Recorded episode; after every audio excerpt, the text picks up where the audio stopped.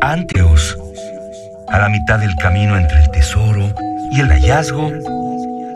Gabinete de Curiosidades. Refugio de experimentación, memoria y diversidad sonora. Con las coleccionistas de sonidos Frida Rebontulet y Luisa Iglesias.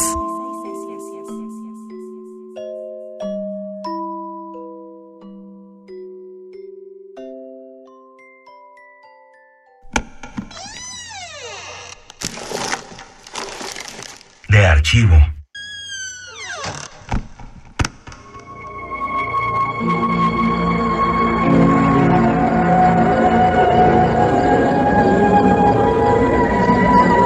Las historias que van a oír son vivencias de mis varias reencarnaciones.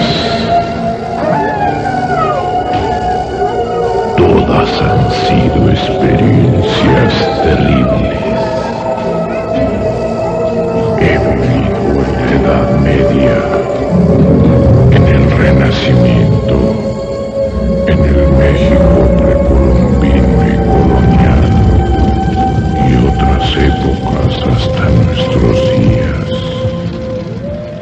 Nanita, Frida Saldívar, ¿qué estamos escuchando en este momento? ¿Cómo estás? Hola Luisa Iglesias, estamos escuchando la presentación de, de un cassette. Tuve este cassette y creo que en tu familia también apareció un cassette con grabaciones de cuentos macabros se llamaba. Es una maravilla, querida Frida Saldívar, que hayas traído eh, este recuerdo a, a la mesa de Gabinete de Curiosidades, porque es la cosa más extraña que hayamos compartido la infancia a través de los cuentos de terror. Eh, tú, yo y, y probablemente muchos de los que nos están escuchando han de haber encontrado alguno de estos relatos en, en su vida, en su radio, en su cassette. ¿Quién sabe? ¿no? Yo, yo no sé de muchas personas que hayan escuchado estos cuentos. Buscando en internet porque nos acordamos precisamente de estos cuentos que, bueno, a algunos les inspiraron para hacer después algunas producciones. Ajá. Eh, La gente comentaba en estos videos que se subían, eh, bueno, que solamente hay muy poca información al respecto y decían, ese, ese cassette yo lo tenía de niño, lo tenía mi abuela. Y yo dije, pues, ¿que ¿esa abuela cuántos años tendrá? No. Eso fue, ese cassette se grabó en 1996. Ajá. Entonces... La eh, abuela debe tener como 60. Tal vez, Más ¿no? o menos. Ajá. Más o menos. Entonces, sí a muchos les recordaba su infancia, ¿no? Y como un recuerdo que casi estaba olvidado. Entonces dije, bueno, si a estas personas les removió su pasado, su infancia, eh, ¿por qué no hacerlo en Gabinete de Curiosidades, Luisa? ¿Y qué vamos a escuchar? A ver, arranquemos con un relato espeluznante, querida Frida Saldívar. Sí, mira, el primero es el chupacabras. Esto estaba en el lado B de este cassette. Y recordemos, pongamos un poco en contexto. ¿Tú como qué edad tenías cuando salió la leyenda del chupacabras aquí en la Ciudad de México? Si estamos hablando de 1996, más o menos, yo tenía 10 años, eh, lo cual me, me resulta muy interesante porque recuerdo mucho el momento político que se estaba viviendo, eh, sin embargo no lo recuerdo como, como nos pasa ahora con, con los temas de Felipe Calderón, de Enrique Peña Nieto. Lo que pasaba con Salinas era una cosa mucho más oscura dentro de mi infancia, más incomprensible, pero que además lo llenaba de mitos, es decir, Justamente. Pensar en el chupacabras en ese tiempo, cuando eras niño, sí era eh, algo que relacionabas directamente con, con el mal, ¿no? Y, y que, y que se volvía muy divertido porque escuchabas a tus papás decir, no, esto es una cortina de humo para distraernos de algo político mucho más fuerte. Y, y se ponía bueno el asunto. Sí, o pasabas por los puestos de revista, la veías la revista El Chamuco, etcétera, Sí. con Salinas, con sus alitas y sus eh, colmillos. Ah, qué decías, bonito bueno, recordar al chamuco. ¿cómo de Decías, no? bueno, este es el Salinas, el Chupacabras, eh, ¿qué pasa, no? Entonces, como un niño no tenías tanta esa noción política, ¿no? De que era más bien como una relación entre estos dos personajes. Y precisamente es que se extendió por hasta el 2002 esta leyenda del chupacabras que algunos nos comentaban que se juntaban los primos para ir a buscarlo al bosque de Tlalpan, a los viveros de Coyoacán y demás, ¿no? ¿Tú lo fuiste a buscar, Frida? Sí, lo fui a buscar alguna vez. Va- vamos todos juntos a buscarlo con este relato.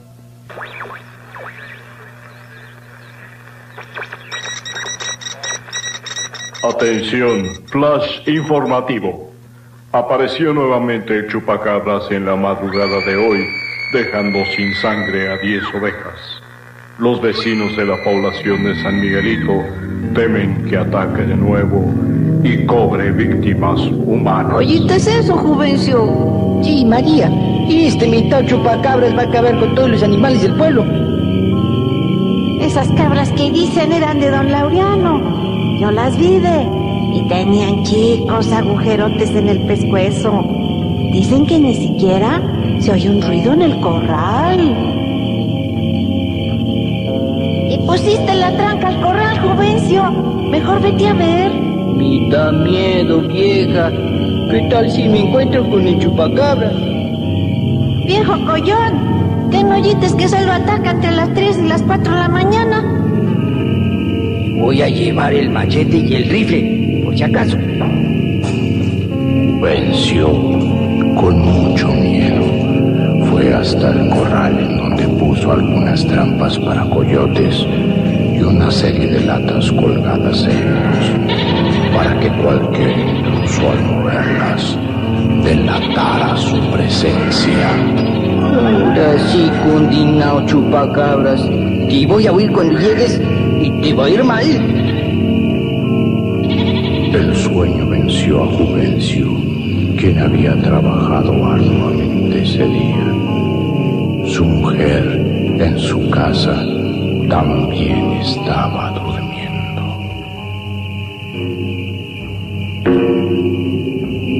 A las tres de la mañana, Juvencio despertó. ¿Qué? ¿Qué? ¿Qué? ¿Quién? ¡No! ¡No! ¡No! no!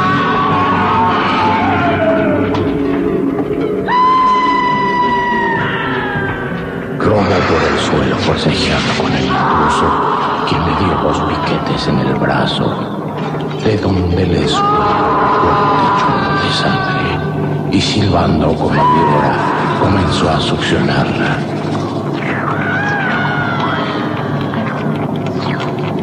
Caer Juvencio se tropezó con una cabra que estaba totalmente desangrada y junto a ella otros animales que también habían sido atacados por el chupacabras. Los gritos aterradores de Juvencio hicieron que su mujer despertara y avisara a los vecinos.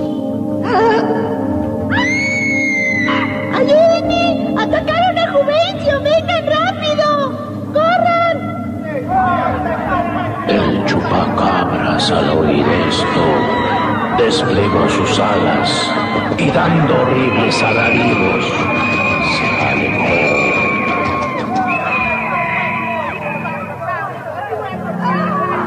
Tiene grandes garras, como de águila. Es peludo y tiene alas y cola. Tiene pelo en la espalda. Parece un murciélago grandototo. Sale corriendo muy rápido. descompuesta. Juvencio tuvo que ser atendido de inmediato. Los médicos que lo vieron no entienden qué clase de animal pudo hacerle esas heridas y cómo perdió tanta sangre en tan pocos minutos. Vive aterrorizado, con pesadillas en donde se ve atacado. Aún conserva en el brazo derecho dos grandes cicatrices que nadie se explica cómo ni quién se las pudo haber hecho.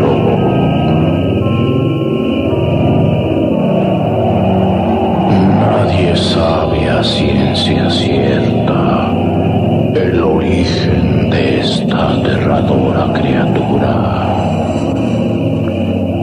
Es un murciélago gigante o en una visita los extraterrestres lo dejaron aquí y por tanto es un animal de otra galaxia.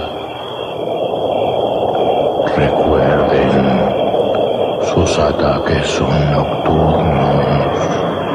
Los animales atacados no hacen escándalo y burla todo dispositivo de seguridad.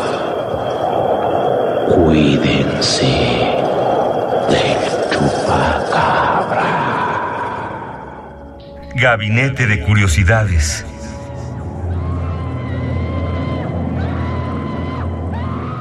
Además de que el relato es divertidísimo, es espeluznante y nos recuerda muchísimo, como bien decías, querida Frida, todo lo de nuestra infancia, eh, hasta olores y hasta ciertos colores y uh, pa- paletas de colores de la infancia, por así decirlo. Eh, me gusta pensar también en los mitos que hay alrededor de esta producción. Me estabas contando que no se sabe mucho más de quién la hizo, cómo la hizo, dónde quedó. Buscando en internet y también en algunos espacios donde venden estos discos, vinilos y cassettes antiguos, me decían, ay, sí los recordamos, pero no lo tenemos. Entonces yo dije, bueno, este, voy a buscar en internet, encontré en YouTube un canal que se llama La Bruma y ahí es donde lo tienen un poco remasterizado porque también lo estamos mejorando para que suene lo mejor posible. Sin embargo, lo extrajeron de la cinta del cassette, entonces también ahí se va a escuchar este pequeña esta pequeña tierra y sonido. Ah, qué bueno. Le da más es parte. es parte de- del audio y de la experiencia. Y sí, bueno, eh, lo que menciona la información es que en el 96 salió la productora Rep con estos dos cassettes que luego se hicieron CDs. Uno con los cuentos macabros y otro con sonidos macabros. Que bueno, este material eran efectos y música, que es la que está fondeando en este gabinete de curiosidades. Que también ayudó para las producciones de estos cuentos de terror Bueno, nosotras ya aquí hasta estamos inventando em, leyendas urbanas de qué es la REF y ya vamos a empezar a decir que realmente la REF nunca existió. Pero no, si hay alguien que nos esté escuchando por ahí y que tenga información para darnos sobre este cassette, sobre estas grabaciones que a nosotros nos parecen extraordinarias, eh, por favor escríbanos a Gabinete de Curiosidades. Recuerden que estamos en www.radiounam.unam.mx, ahí nos pueden mandar información, así como nuestra cuenta de Twitter que es arroba Radio UNAM. Y bueno, ya para cerrar, yo creo que estaría buenísimo eh, tomar una de estas leyendas mexicanas, de estos mitos mexicanos que le han dado la vuelta, no solamente a nuestro país, sino a la literatura eh, de muchos otros países. El caso de las momias, por ejemplo, a mí me encanta porque conozco muchos escritores norteamericanos, estadounidenses, vaya, y de otros países que se acercan y, y muchas veces nos preguntan así, a ver, eh, ¿qué onda con las momias de Guanajuato? ¿Y, y por qué no se han hecho mayores relatos? ¿Y por qué no las vemos en el cine de otra manera? Uno les diría, no, películas sí hay, ¿no? El santo contra Ay, las santo. Pero, pero en, en verdad nos hace falta documentar mucho más este tipo de grabaciones y de experimentos sonoros que surgen a partir de los mitos y de las leyendas mexicanas. Sí, así que escuchemos esta versión, una versión, un cuento basado en las momias de Guanajuato aquí en México. Esto es, lo repetimos, de la Rep, la productora Rep, con el cassette Cuentos Macabros de 1996. ¿Cuántos años tenían ustedes en el 96? ¿Cuántos años tenías tú, Frida Saldívar? Ahorita les sigo. No se sabe a ciencia cierta el por qué algunos cadáveres se momifican en la colonial ciudad de Guanajuato.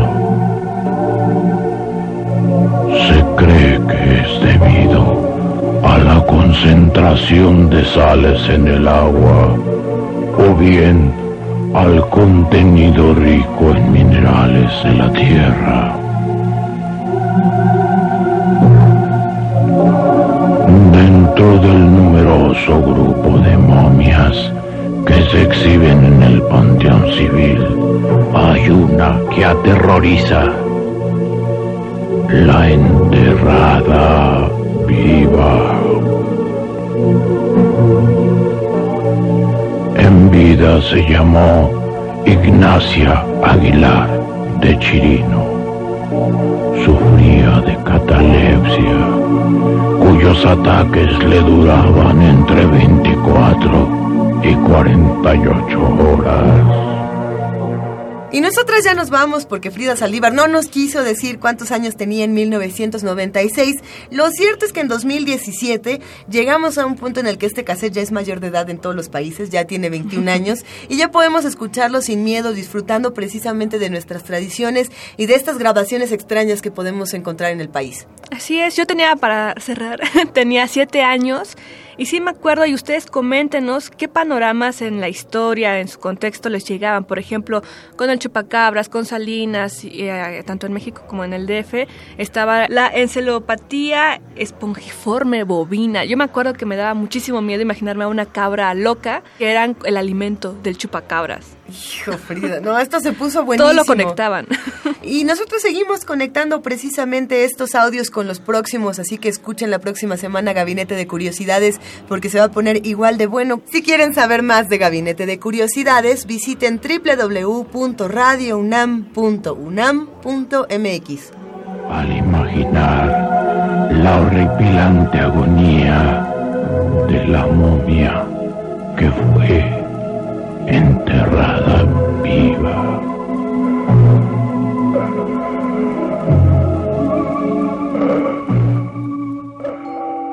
Radio UNAM presentó Gabinete de Curiosidades. Refugio de experimentación, memoria y diversidad sonora. Dispara tu curiosidad en la próxima emisión.